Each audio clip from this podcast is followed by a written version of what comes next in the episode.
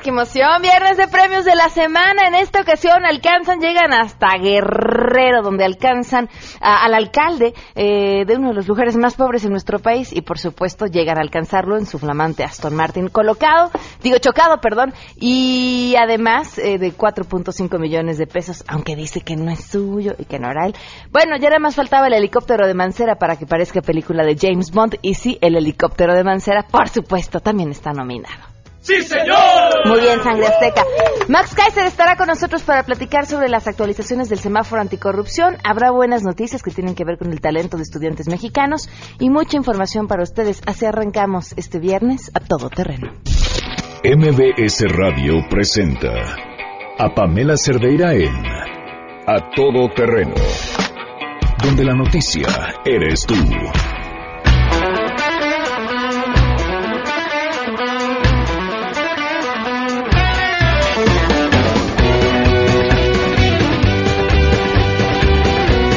Godines, música para sus oídos. Listísimos para salir así corriendo de la oficina. Muy bien, compartimos esa alegría con ustedes y la compartimos en este viernes en el que tenemos muchísimas cosas que, que platicar. Muchísimas gracias por acompañarnos este viernes 7 de abril del 2017 eh, en Todo Terreno con, vaya, una semana que cierra complicada, sobre todo en el panorama internacional. Ayer platicábamos con Fausto Pretelín sobre lo que sucedía eh, entre este encuentro entre el presidente de Estados Unidos y el chino y hoy pareciera que prácticamente esa noticia pasó a, segundo plano y, prácticamente se lo comió la reacción de Estados Unidos ante lo que sucedió en Siria. Hoy eh, reportan eh, se ha subido a siete el número de muertos tras el ataque de Estados Unidos en Siria. Híjole, prácticamente solo, solo una de, de las cosas que hay que mencionar. En, Suecia también este choque de camión, eh, calificado ya como ataque terrorista, y que saben que creo que lo, lo, preocupante de este, que, que, es el tercero o cuarto de este tipo, en, en el que un vehículo se convierte en, en un arma terrorista, es preocupante porque si de por sí los sistemas de seguridad eran vulnerables, tanto que suceden estos ataques, ¿cómo controlas a un loco con un coche o con un camión? Si antes las alarmas se levantaban cuando estas personas hacían contacto a través de Internet con algún potencial terrorista o a través de los comentarios que hacían o a través de las actitudes o después de que compraran algún tipo de químico o que se hicieran de algún arma, pero un camión, un coche, con el, la cantidad de daño que esto puede generar y que finalmente es una herramienta que está al alcance de cualquiera.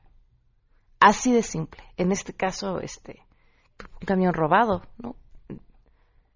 Prácticamente media hora puedes hacer un daño inmenso sin ni siquiera ni siquiera haberte esforzado en conseguir el vehículo. Es de verdad es preocupante. Es preocupante y y deja en el aire muchísimas preguntas sobre ahora cómo protegernos como población en general. Eh, aunque en, México la palabra terrorismo nos suena muy lejana, eh, tenemos otros problemas de otro tamaño, pero, pero en general, ¿cómo se protege a la población con, con una amenaza como esta, donde el arma y la herramienta pues es fácil de conseguir para todos. Bueno, se los dejo ahí porque hoy traemos otras cosas. Vamos a arrancar con la información. Saludo a mi compañera Rocío Méndez. La Universidad Nacional Autónoma de México y el Museo de Memoria y Tolerancia impulsarán actividades académicas en favor del respeto, la protección y la garantía de los derechos humanos. Escuchemos al rector de la UNAM, Enrique Graue. Lo acontecido en Siria, por ejemplo, es inconcebible. Apenas es creíble. Y en esta nueva cultura populista democrática que cada vez está peor, de intolerancia, que la estás viendo en los Estados Unidos, lo estamos viendo en Holanda, lo estamos viendo en Francia, no puede ser. Entonces sí necesitamos hacer cosas de hacer cosas. La experiencia la tienen muy amplia y yo creo que a nosotros nos importa que los estudiantes, hablando concretamente de nosotros, de nuestros, nuestros estudiantes, que sean tolerantes y entiendan el problema de la diversidad y lo hagan suyo. Les ha informado Rocío Méndez.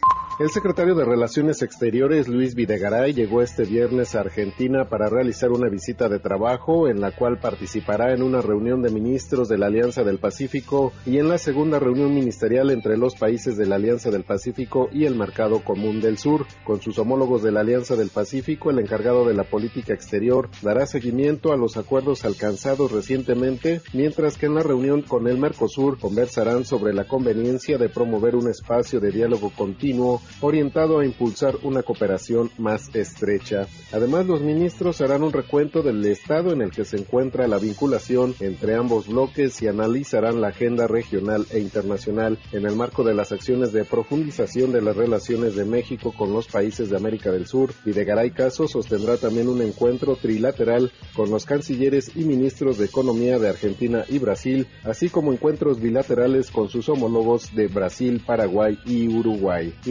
René Cruz González.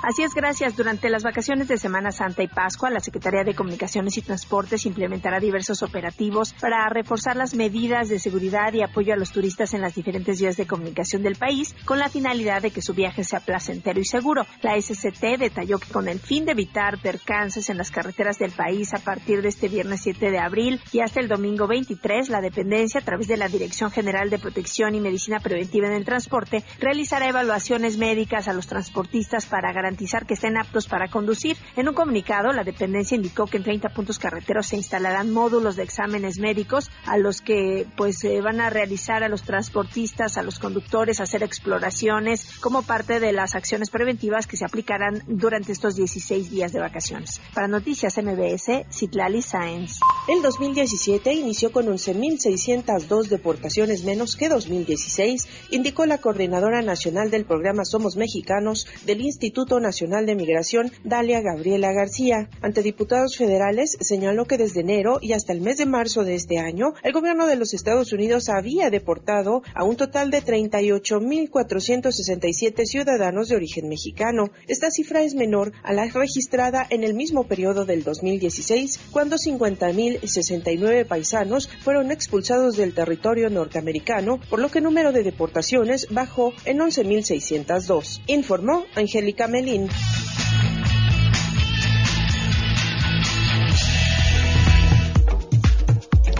12 del día con 13 minutos y claro, tenemos buenas noticias.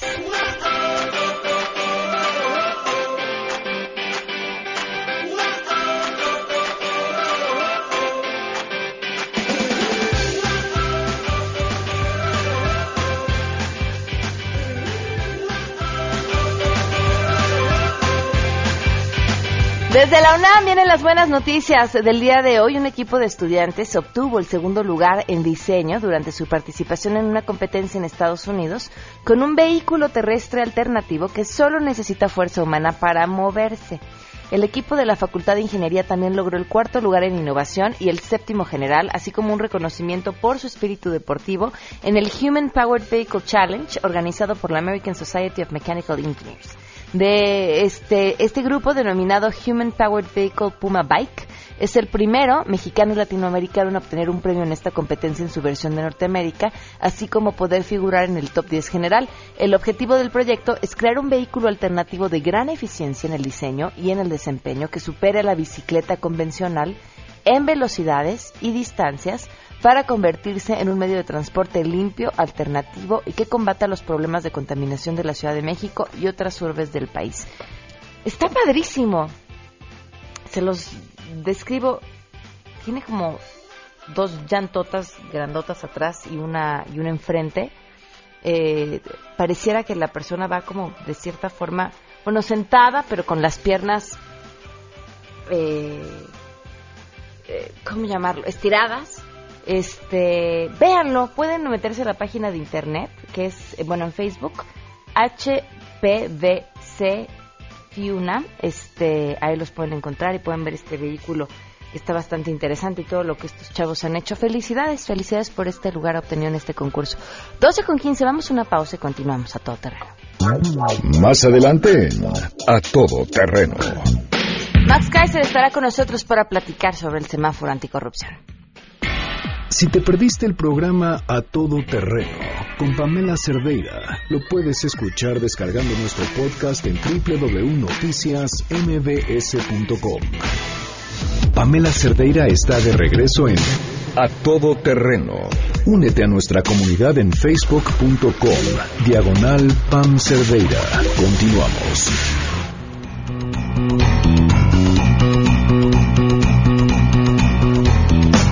12 del día con 20 minutos, continuamos a todo terreno. Ya está con nosotros Max Kaiser. Bienvenido, ¿cómo estás? Pamela, ¿cómo estás? Qué gusto estar contigo. Gracias por acompañarnos. Un ¿Cómo gusto. vamos?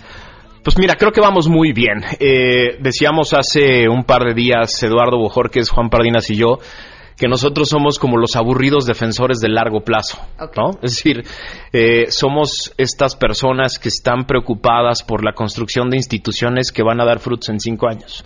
Y eso es muy aburrido y eso eh, es poco vendible, es poco sexy y atractivo para la noticia del día, ¿no? Pero es importante que alguien lo haga, ¿no? Porque todo el mundo está muy preocupado. Entiendo perfectamente por qué la población está muy preocupada por la falta de fiscal anticorrupción, porque los Duarte se escaparon, porque Borja no aparece. Y es importantísimo que todos esos estén en la cárcel y acaben pagando sus cuentas, ellos y sus redes de corrupción. Pero es igual de importante que alguien esté dedicado a la construcción de instituciones en el país. Y en ese sentido creo que vamos muy bien. Esta semana tuvimos un momento histórico que fue la instalación del Comité Coordinador del Sistema Nacional Anticorrupción. Eh, en, la- en el centro de la mesa estaba sentada una mujer que no tiene una sola tacha en su eh, historial, que es Jacqueline Pechard. nadie, a- nadie tiene un mal comentario de de ella, todo mundo reconoce y elogia su trayectoria y su currículum y estaba sentada en medio de la mesa porque es la presidenta del Sistema Nacional Anticorrupción y fue electa en un proceso ideal en el que no participaron fuerzas políticas, sino que nueve académicos y líderes de la sociedad civil la escogieron para dirigir el primer comité ciudadano. Esa es una gran noticia. Tú imagina que ese comité de participación, ese comité coordinador eh, hubiera sido instalado con las otras seis sillas nada más. El auditor, el auditor superior, la secretaria de la Función Pública, el procurador general de la República, etcétera, hubiera sido un evento aburridísimo Sí, claro. y nadie les hubiera creído, ¿no? Es decir, No gozaría de confianza. de Nadie. Seis personas hubieran dado un discurso genérico, ¿no? Y, na- y todo el mundo hubiera dicho son los mismos de siempre.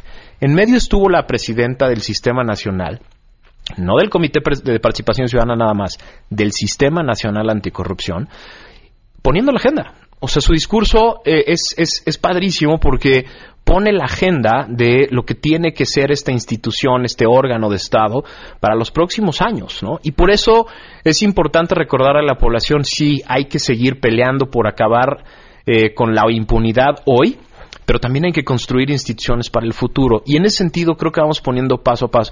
Mira, eh, de- en, en mi Twitter y en, Facebook y en llamadas y en correos, por todos lados recibo, eso no va a servir de nada, eh, es lo mismo de siempre, traigamos a una institución internacional mejor a que haga justicia. No. Es decir, la desesperanza en México es enorme y se entiende, Claro. y justificada además. Pero hay que apostarle a construir instituciones en México. ¿no? Hay, hay un ejemplo que pongo yo seguido que es eh, la reforma del 93, de 1900, para los que tenemos un poquito más de 35 años. Se, se acordarán que en el 93 hubo una reforma muy complicada que, que implicó muchos acuerdos políticos, que fue la reforma que generó la autonomía del Banco de México. Un banco que antes servía a los intereses del poder y que por eso teníamos las crisis económicas re- eh, constantes y eh, repetitivas con los mismos elementos siempre. En el 95 vino la gran crisis económica y todo el mundo dijo, "Mm, no sirvió para nada la reforma, no sirve el Banco de México, no sirve su autonomía, etcétera. Pero en 2008, si no hubiéramos hecho la reforma del 93, a México se le hubiera llevado el- la crisis internacional como al resto de los países del mundo. Ese día encontramos lo importante que es hacer instituciones sólidas, completas, integrales, que tengan funciones de Estado desde la Constitución, que varios años después reconstruyen la forma de hacer eh, política, ¿no? Tú decías, eh, la gente se está quejando sobre ciertos temas, entre ellos que no está el, el- fiscal anticorrupción, pero ¿no tendría que ser una pieza clave para poder formar toda esta institución? Sí, pero no es que falte, Ajá. porque está el Procurador General de la República. Son una de las cosas muy importantes. Sí es cierto, falta un fiscal especializado y falta construirle a ese fiscal especializado su estructura, sus procesos, sus herramientas, darle dinero, y eso no está. Y eso, eso es importantísimo, construirlo.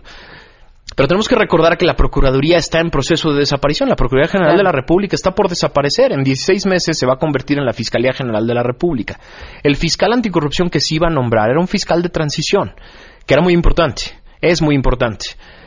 Pero en lo que está esa persona, el Procurador General de la República, Raúl Cervantes, es el encargado de procesar eh, las investigaciones que están en curso, los expedientes de los gobernadores que están en su mesa. Es más, es decir, no caigamos... Pareciera que el trabajo de la Procuraduría últimamente ha sido dar pitazos nada más. Eh, sí, y es muy grave, sí. pero no caigamos en la trampa que alguien está queriendo vender de como no hay fiscal anticorrupción, no se pueden procesar esos casos. No, no, no. Claro. Eh, no hay fiscal anticorrupción, es una pieza clave del sistema y es un engranaje clave del sistema, pero hay Procurador General de la República y él es el que tiene todas las facultades para procesar estos casos. Mientras, podemos acabar de reconstruir a la, a, la, a la, Fiscalía General de la República, que ya está planteada en el 102 de la Constitución, pero no tiene ley orgánica.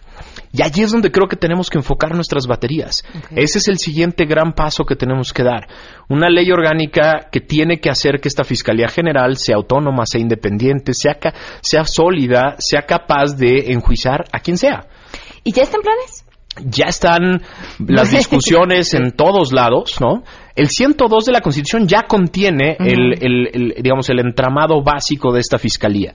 Pero ahora hace falta discutir la ley, ¿no? Claro. Entonces, no nos perdamos, es importante que tengamos las discusiones en, en varios planos, ¿no?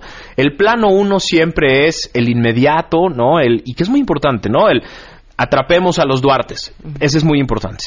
El plano 2 es el que tiene que ver con las leyes, ¿no? Construyamos las leyes, construyamos las instituciones, construyamos el entramado legislativo que sirve para que las instituciones existan. Pero el tramo 3 es igual de importante, se nos olvida mucho, que es el de la construcción administrativa de estos uh -huh. changarros, ¿no? De pronto los creamos en las leyes y todo el mundo se da como por satisfecho y se nos olvida que luego hay que darles gente capaz, dinero, herramientas, tecnología eh, y todos los instrumentos que necesitan para procesar su chamba. ¿no? Y fíjate, de, ahorita que hablabas de la importancia de fomentar instituciones sólidas, creo que lo que sucede en Estados Unidos es un gran ejemplo. ¿no? Un, un, país que tenga instituciones sólidas aguanta cualquier presidente. Incluso a Trump. ¿no? Incluso a Trump. Ese claro. es, es, un, es, es, un, gran ejemplo. Eh, a mis alumnos siempre les digo, ahí vienen ya los diques democráticos de las instituciones norteamericanas. Y lo vimos rápido. Viene esta idiotez de su acción ejecutiva sobre migrantes y cinco jueces le pararon rápido el, el, y, y por más tweets y enojos frenaron su, eh, su, su, su, su acción ejecutiva en contra de los migrantes. Dos veces dos veces ya. Y por eso es tan importante construir estas instituciones, para que sea a prueba de lo que sea. Construir instituciones sobre el combate a la corrupción, todos los que hemos estado en este caso sabíamos que venían las resistencias. Es decir, no puedes de pronto crear esto que la clase política no quería, que era la función de combate a la corrupción desde adentro del Estado, y esperar que todo mundo la aceptara completa, integral, eh, de buena gana, con bonita cara. No, no, no. Era, era, era esperable que iba a haber reacciones, coletazos, retrocesos, etcétera. Por eso tiene que haber alguien que esté cuidando las instituciones en el largo plazo, además de estar procesando la inmediatez, ¿no? Hablabas en un inicio de, de lo poco sexy que era trabajar a largo plazo y te ponías un plazo de cinco años. Es, ¿Es más o menos lo que estás viendo? Sí, más o menos es el, el, el, vamos, a, vamos a seguir los tiempos. En julio de este año tiene que estar listo el entramado nacional. Estamos nosotros muy pendientes de las legislaciones locales, qué están haciendo los congresos locales. Para eso hicimos una cosa que le llamamos el semáforo anticorrupción, que es un seguimiento puntual a cómo van los estados en la adaptación de sus eh, constituciones y sus leyes para crear sus sistemas locales. En julio los tienen listos. ¿Qué quiere decir que en julio vamos a tener más o menos el entramado legal listo? Ya con el comité de coordinador instalado, ya con las acciones, vamos a empezar a hacer las primeras investigaciones, los primeros procesos, van a venir las primeras auditorías, vienen en un año a lo mejor los primeros resultados de estas auditorías, las primeras acusaciones, los primeros señalamientos, de ahí surgirán los primeros casos penales, los primeros casos administrativos, un año después vendrán las primeras impugnaciones, un año después vendrán los primeros amparos. Y más o menos dentro de cinco años vamos a tener los primeros resultados concretos de este sistema. Esto parece mucho, no, parece, no un, parece un plazo muy largo, pero no es tanto. Es decir, la Constitución de 1917 apenas se reformó el año pasado para contener como función de Estado el combate a la corrupción. Cien años después. Cinco no es tanto entonces. No, no, no. Pensemos cuánto tiempo tarda eh, un gobernador en hacerle daño a un Estado. Entonces, cinco años no son tantos. No son tantos, y lo que sí te aseguro es que en cinco años va a ser muy diferente la forma de hacer gobierno en México. Es decir, lo que sí lo que sí se le puede decir a la población es que la clase política no se ha dado cuenta de las reformas que logramos entre todos el año pasado. No se han dado cuenta. No saben qué aprobaron. No saben qué aprobaron. Eso les pasa con casi todo. Eso les pasa con casi todo, pero esta sí, de esta sí se van a arrepentir varios, porque cambió completo el régimen penal, cambió completo el régimen de responsabilidades administrativas, el régimen de fiscalización, se creó un sistema en el que va a haber un comité de participación ciudadana dirigiendo el sistema nacional, pero va a haber 32 comités de participación ciudadana en cada una de las entidades. Estás hablando de que va a haber más de 155 personas en todos, en todo el país este, procesando eh, casos de responsabilidades, 165, perdón, casos de eh, responsabilidades, insistiendo sobre auditorías, insistiendo sobre el régimen penal. 165 ciudadanos en 33 comités de participación en todo el país poniendo a trabajar a las autoridades. Este es un cambio sin precedentes en este país. Sí, va, a haber distintos procesos de desarrollo y de maduración. En algunos estados va a madurar muy rápido, en otros más lento, pero justo por eso es un sistema nacional, porque si el estado de Nayarit se atrasa, los demás estados en el sistema van a hacer que se suba al tren con todo mundo, ¿no? Me han preguntado mucho, por ejemplo, sobre el, Poder Judicial. Es que quedó fuera del sistema, ¿no? No quedó fuera del sistema. Es una de las siete sillas que está en el Comité Coordinador. Allí estaba el doctor Pérez Daza, que eh, es, el representante del Consejo de la Judicatura, que según la Constitución tiene el encargo de aterrizar todo este esquema de disciplina y de responsabilidades administrativas dentro del Poder Judicial. Y los jueces ya están sometidos también al nuevo Código Penal con los nuevos tipos penales. Entonces el, sistema está listo desde el entramado legal. Ahora nos toca a los ciudadanos estarle dando seguimiento y monitoreo. Porque así como no salió de la clase política, ellos no están incentivados a cuidarlo. Estamos encargados nosotros. Claro que sí. Y sabes qué, le, creo que a veces lo que pasa dentro de la clase política es que le apuestan al cansancio. Sin duda. A, decir, ya, ya fue suficiente. Lo platicábamos en un tema no tan alejado con Kumamoto la semana pasada, si no me equivoco, en esta iniciativa que tiene para bajar el financiamiento de los partidos políticos y que tenga que ver más bien con la cantidad de personas que votan. Eh, y, nos decía, eh, no es que lo echaran para atrás, lo vamos a discutir, pero le apuestan al cansancio, le apuestan a que a que los ciudadanos nos olvidemos y nos dediquemos a otras cosas y creo que es bien importante no no, no tirar el esfuerzo ya hecho. fíjate, lo que está haciendo Kumamoto es, es, interesantísimo y lo que hicimos nosotros con las reformas eh, anticorrupción generaron una cosa en México que ya no va a cambiar nunca, que es ya no hay nada que el gobierno o el Congreso pueda hacer que quede escondido. Es, la es la parte más padre del tiempo que estamos viviendo, que todavía hasta hace muy poco tiempo de pronto nos dábamos cuenta que había salido una nueva ley o un nuevo nombramiento y ya, no, ya no había nada, que hacer. Hoy desde los nombramientos más pequeños, las leyes más insignificantes, hasta las más complejas, ya no pueden estar escondidas, ya tienen que discutirse de manera abierta. El Parlamento abierto ya es una realidad en México en sus primeras etapas, todavía no sabemos bien la sociedad civil cómo articular la discusión de manera eficiente y, completa en algunos, en algunos temas, pero ya no hay para atrás en este tema. Ya no hay pasillos oscuros en el Congreso, cuartos oscuros donde se puedan negociar cosas que eventualmente no salgan a la población y generen un costo político. Y eso ya es una gran noticia. Los estamos observando los estamos observando y los estamos, les estamos poniendo la agenda. Pues, pues Max, a nosotros sí nos parece sexy darle seguimiento a lo que pasa con el sistema anticorrupción y, te agradezco enormemente que nos hayas El agradecido soy yo por el espacio. Muchas gracias. 12.34, volvemos.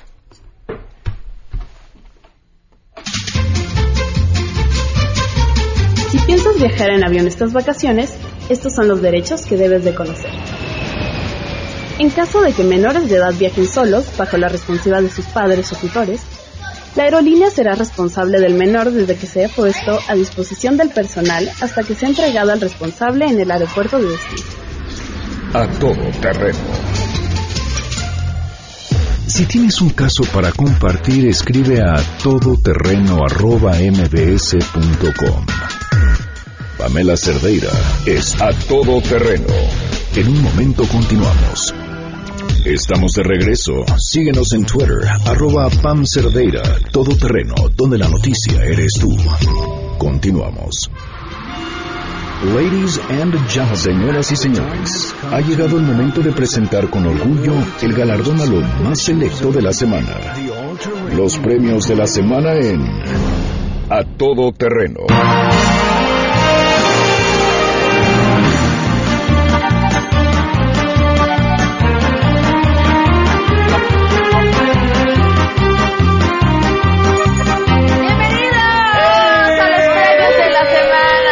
Los escucharon, ya están aquí. Ellos son Sangre Azteca. ¡Sí, señor! Les recordamos que estamos transmitiendo en vivo también a través de la página de Noticias MBS en Facebook. Saludos a toda la gente que nos acompaña a través de Facebook. Saludos por Facebook. ¡Hola, Face! Eso, muy bien, chicos. Eh, saludos a las Pikis, que también son sus fans. ¡Hola, Saludos, Pikis! Nada más aguas si los llevan para la serenata, que se les cambian los nombres de los maridos, ¿eh? Ahora, si, los, maridos. si los maridos las les llevan serenata a ustedes y les cambian nombre de, el nombre de la mujer, ustedes esténse Pónganle tranquilas. un letrero al marido Es sangre azteca, nada más, y ya no pasa nada. ¿Listos, chicos? ¡Listos! Pues vámonos con nuestro primer nominado esta semana, Miguel Barbosa. ¿Por qué está nominado? Bueno, pues porque presentó su renuncia irrevocable al PRD. Después de un trajín que ya saben que se traían desde hace rato. Pero lo interesante y la razón por la que lo nominamos no es porque haya renunciado al PRD o porque se vaya a unir a las filas de Andrés Manuel López Obrador para acompañarlo en su camino por la presidencia. No, no. Es por cómo renunció. Ok. ¿Cómo renuncias a tu partido? ¿Cómo le dices adiós a una institución a la que has pertenecido durante muchos años? ¿Cómo le agradeces el apoyo que te haya dado? ¿Cómo, cómo, cómo- qué palabras elige uno Híjole, para despedirse? Pues mira, no. Él eligió una, dos, tres, cuatro, cinco, seis, siete, ocho palabras. Cámara. Renuncio de manera irrevoca- irrevocable a mi militancia partidaria. Se acabó. Y por eso le cantamos así. Vamos al grano, lo dijo un sabio, pa' que le entiendan y que les quede más claro.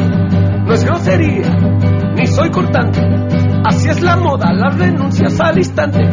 Y no me importa lo que digan por ahí. Mi renuncia bien sencilla, ay que sencilla, ay que sencilla. Mi renuncia bien sencilla, ay que sencilla, ay que sencilla. ¡Ay, sangre azteca! Ya no me acordaba de esa canción. Sencilla. ¡Aplausos, sangre azteca! Muy bien, muy bonita canción. Vámonos, eh... Siguiente nominado, qué bárbaro. Se exhibió a través de diferentes eh, notas periodísticas la gran colección de marcas exclusivas de relojes que posee Miguel Riquel, el candidato al gobierno de Coahuila.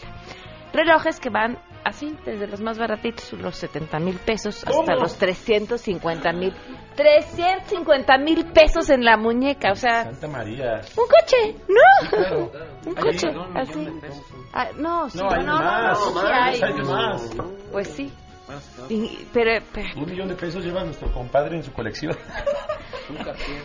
Lo que fue este interesante es que ya para el lunes 3 de abril eh, acudió ya a una colonia popular sin usar ninguno de sus eh, relojes lujosos y por la tarde en la presentación de su plataforma de gobierno apareció con un reloj de plástico de estos Ya. de calculadora. Ah, ¿Se acuerdan bonitos. del reloj de calculadora? Sí, claro, Eh, que, que- que además dijo que, que ah, tú lo traes. Pero ese no es de Mira, como el tuyo. Ese es mejor que el que traía el, el- él. el tuyo sí vale como unos 50 pesos más que el de- Mil pesos cuesta tu reloj de calculadora. No, el era de plástico, entonces ¿qué costará? Unos 500 pesos. 500. Sí, es que era de marca. ¿Era era de marca? Luego hay unos de Dora la Exploradora que son más baratos. Ah, bueno, pues este, pues, es que, pues, hijo, es que creen que somos tarados, ¿no? No. ¿No? Como ya se lo quitó y ya trae el otro, pues ya nadie va a decir nada. Nel.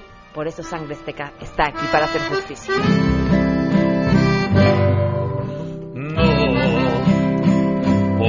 tus relojes me tienen cansado. Te vas a la junta sin nada en la piel. No, pues ya mucha lana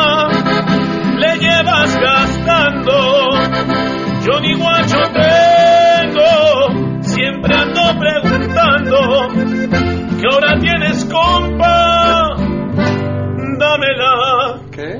Dámela ahora ya.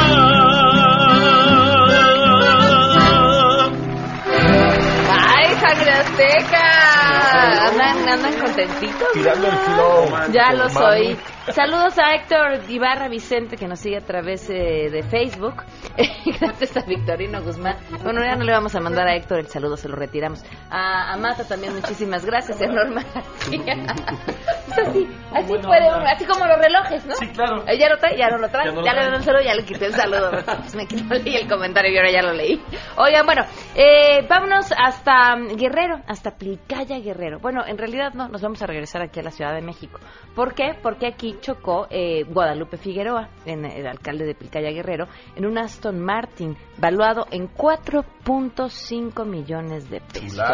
No fue detenido porque, según testigos, pues dejó a los escoltas para que se hicieran cargo del problemita. Ah. Ahora, él insiste que él no fue, que no era su coche y que él no iba manejando, que, que él no iba que, él no manejaba ni lo volverá a hacer. Al mismo, yo no fui. Exactamente. Pero, pero como no podemos desaprovechar la oportunidad para cantar algo sangre azteca, Claro, los sí. escuchamos. Voy camino a la ciudad en exceso de velocidad. Miro al que se atravesó conmigo.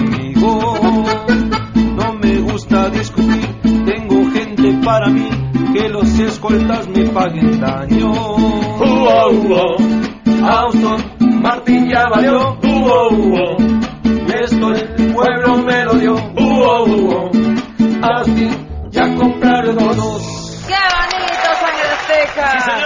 Bueno, pues ahora vámonos con lo que está sucediendo en el ámbito de los amparos, ¿no? ¿Qué, tiene uno que? Pues amparo, pues sacarse un amparo. Si uno tiene cola que le pise o al menos tiene miedo de que le vayan a pisar algo, pues sacar a un amparo. Eh, el expresidente municipal de Ciudad Juárez, Enrique Serrano Escobar, el exdirector de la Junta Central de Agua y Saneamiento, Ra- Raúl Jabalera Leal, Ramón Antonio Alonso Guzmán, el ex jefe de supervisión de la Junta de Agua y Saneamiento, así como el exdirector de Vialidad y Tránsito, Ricardo Mejía Borja Rey. ¿Qué hicieron? Bueno, pues todos ellos y muchos otros tanto más recurrieron a amparos para protegerse ante cualquier acción que podría realizarse en su contra. ¿Por qué? ¿Por qué? Pues por su relación con César Duarte. Y es que cómo va el tema, Eh, pues es que ya van más de 40 amparos que han solicitado exfuncionarios y proveedores de César Duarte. Se dice que son amparos buscadores, o sea, son amparos que se meten para ver si hay algo.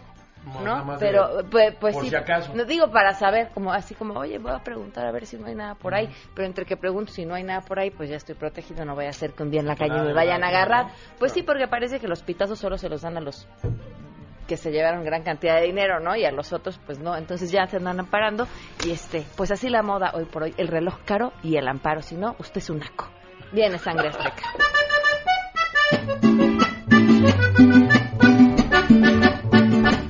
Ahora que siento que estoy acabado, quieren detenernos y estoy preocupado. Oye abogado, quiero que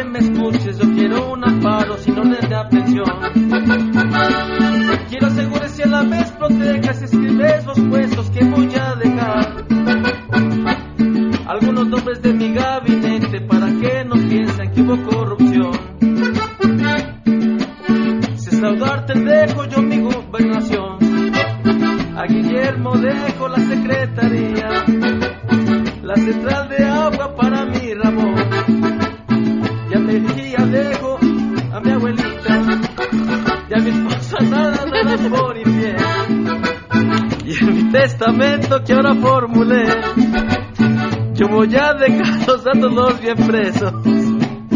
Y en mi testamento ahora formulé. Ya después el acordeón soltamos. ¿Qué pasó? Los Héctor con ganas de dormir, ¿verdad? Perdón. Oigan, bueno, pues vámonos eh, con nuestros siguientes nominados. Eh, híjole, nos, Dios nos libre de un médico insensible, o dos, o tres. Eh, este, esto no no sucedió esta semana, pero sí esta semana eh, se informó que pues ya prácticamente las dieron de baja y les cuento la historia. Dos jóvenes residentes en la clínica 25 del IMSS, eh, pues sí, llegaron tarde a la repartición de profesionalismo. ¿Qué hicieron? Tomarse una foto con el pie amputado de un paciente. Órale, carnal. Es que de verdad, miren, lo único peor que la estupidez es la estupidez con wifi, ¿no? O sea, claro, ya después de que tienes la foto la subes a redes, claro, la estupidez Claro. con datos. Bueno, pues así fue, porque después de tomarse esta fotografía que no tendrían que haberse tomado, eh, una de ellas eh, la subió a Twitter con el mensaje, mi primera pierna, papá. Perdonen ustedes si estas imágenes les causan molestias. No, no más tantito, digo, si uno piensa en el paciente, ¿no? Claro. En el dueño de la pierna. Por supuesto, la fotografía generó polémica y las acusaron de lo menos falta de ética y falta de sensibilidad. Y bueno, pues ya la institución les dijo, "Va- ahora sí que tienes piernas, ¿para qué las quieres? para Adiós. correr, papá. Adiós, te vas de aquí. Ingratas, se pasaron de imprudentes, se pasaron de la raya, que manchadas, que jaladas, miren que enseñar mi pata. Ingratas, que no ves que estoy sufriendo. Abusaron de canijas mientras yo estaba durmiendo, tan siquiera pasen, pasa. Por eso ahora, aunque sea muy triste, hay que buscarle, no se en el iste. Y desde ahora, que cuesta que avisen? Y así en la foto todos sonreír. ¡Ah, qué bonito, Sangre Azteca! Sí, Saludos a Fanny Trujillo, a Mar García, eh, que nos siguen a través de la página Hola, de Mar. Noticias MBS Hola, en hola. Facebook. Por aquí también escribieron talentosísimos Sangre Azteca. Lo son, pero no Nos se los aman, digan tanto porque luego uh, ya no quieren Nos volamos. venir y si los perdemos, los perdemos. Así Ah, todo sea por un aumento de sueldo. ¿Qué, que ahora qué hacen, cambian de nombres en las serenatas, hacen, ya saben cosas así. Puedo molestarlos todo el 2017 con También eso. nosotros, ¿eh? ¿Eh? No, porque libre soy. Se nos acabó en el Tenemos 2016. sí tienen material, es cierto. Mejor, mejor. No sabemos cosas, ¿verdad? Está bien, cambiemos de tema, Vamos sangre azteca. ahí. Vámonos a nominar a alguien más mejor. Aventemos la pelotita a otro lado y vámonos em, con el presidente de la corporación RTVE. ¿Qué hizo? Bueno, pues José Antonio Sánchez, en un evento celebrado en eh, Madrid, eh, dijo, pues hizo unos comentarios bastante desafortunados. Prácticamente dijo que la eh, labor de España en América fue evangelizadora y civilizadora. O sea, aquellos indígenas que se llevaron entre, los pat- las patas, eso no lo contamos, ¿no? Eh, fíjate, cito textual. Lamentar la desaparición del imperio azteca es como mostrar pesar contra la derrota de los nazis en la Segunda Oh. Guerra Mundial Sí. de, de, de ese tamaño la comparación y la falta de ¿qué llaman? conciencia histórica Eh, conocimiento. Eh, miren escuchan España nunca fue colonizadora, fue evangelizadora y civilizadora. Lamentar la desaparición del imperio azteca es más o menos como sentir pesar por la derrota de los nazis en la Segunda Guerra Mundial. viene sangre azteca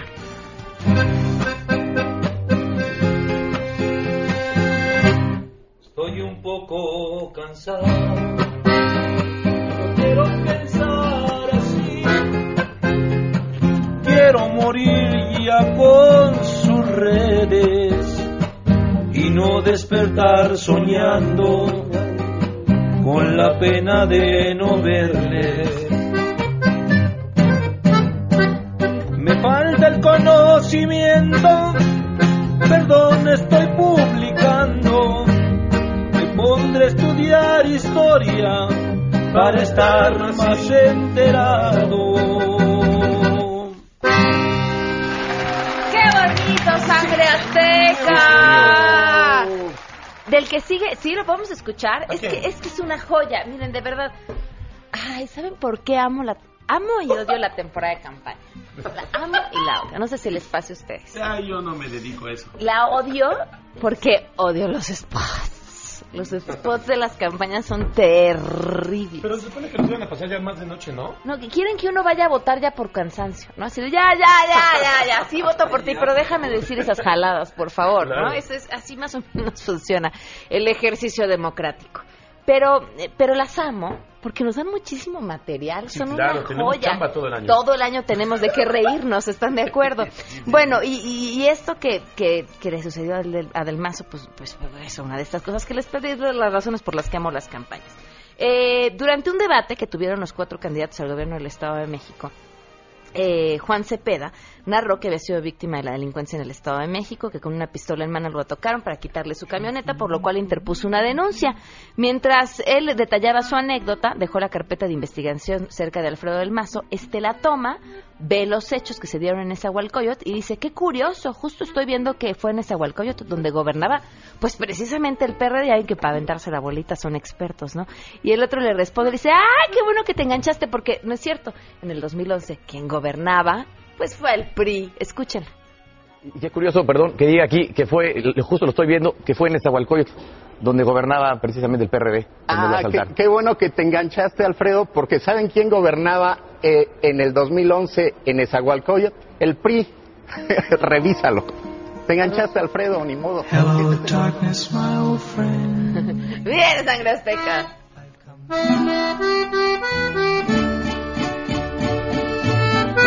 Yo solito me enganché y hasta el habla se me fue. Ese dato no lo dije bien y en ridículo yo me quedé. Me quiero ir, no me puedo ni mover. ¿Qué dirán? Yo no lo sé. Es el sonido del silencio. Oigan, me dicen mis fuentes que alguien cumpleaños hoy. Aquí. Sí. ¿Quién ¿Tu será? cumple? ¿Es tu cumple? No. ¿No? Ah, no, no. ¿Nadie No, cumpleaños es- aquí? Es el 9, ¿no? ¿Tu cumpleaños? Ah, están felicitando a alguien en Facebook, entonces. Felicidades a César de Facebook. Muchísimas gracias. Ok, sigamos, sigamos, Sigamos. Azteca. Vámonos con Del Más. Ya estoy como Del Más. sí, pues candidata. Oigan, bueno, pues es que se- seguimos con Del Mazo. Insisto, ¿qué, ¿qué pasó? Hemos visto, vimos en las semanas previas a que arrancara la campaña en el Estado de México, pues la cargada federal, ¿no? Una gran cantidad de funcionarios Sí. que curiosamente tenían que ir a hacer cosas al Estado de México. Por supuesto, pues a la hora que se le cuestiona sobre este tema, lo que responde el candidato del PRI es de, es de pena. Porque dice que ofrece que ningún funcionario federal vaya al Estado de México, incluido el presidente Enrique Peña Nieto. Sí y solo sí, Andrés Manuel López Obrador de Morena y Ricardo Naya el PAN prometen dejar de visitar también el territorio de mexiquense con tal de apoyar a los candidatos. A ver, no, no, no tiene nada que ver. No tiene nada- son funcionarios federales, están cobrando una lana de nuestros impuestos porque tienen que estar trabajando. Y los otros son los presidentes de los partidos. O sea, no te lleves a los funcionarios federales, llévate a Enrique Ochoa Claro. si te alcanza, ¿no? Sí. Pero pues Enrique Ochoa no te sirve, pues andan echando monto. Digo yo, no es lo mismo. Pero bueno, viene sangre. Venga. Les propongo que hay que hacer.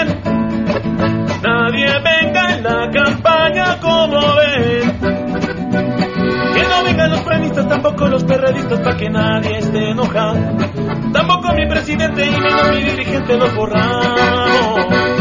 Les propongo este tratado, yo soy Alfredo del Mazo, no los quiero ver acá. No vengan pa' acá, no vengan pa' acá, no vengan pa' acá. ¡Qué bonito sangre azteca! ¿Qué problemas hay en la Ciudad de México, sangre azteca? Uy, muchos. Ok, no, no Muchas pregunté, cosas. dije, Wow, ¿qué problemas hay en la Ciudad de México? ¿Por qué? Porque pues estamos, ahora sí que gobernando al trending topic, ¿no? Y entonces bien. si el trending topic en estos momentos tiene que ver con el choque que se dio en Paseo de la Reforma el fin de semana pasado, Sí. entonces el jefe de gobierno tiene una brillante idea y es decir, poner helicópteros a perseguir a coches que vayan a exceso de velocidad. El cóndor para Sí, papá. como lo vio en TV nuestro Oh. jefe de gobierno, preocupado por los coches que se mueven a exceso de velocidad, tendrá toda esta nueva tecnología con que en los programas de Estados Unidos veamos las persecuciones y entonces, y entonces saben que tengamos harto circo, sangre azteca, canten. Boogie, boogie, churipam, pam, chuki, boogie, churipam, pam, chuki. Cuidaditos, chavos, los voy a observar desde el aire. A todos se manejan mal. Como en la tele los vas, como en la tele lo vas a vivir. Eso y muchas cosas las haré por ti. Tienes una cita conmigo, te iré a vigilar. Y desde arriba en mi cóndor te voy a mirar.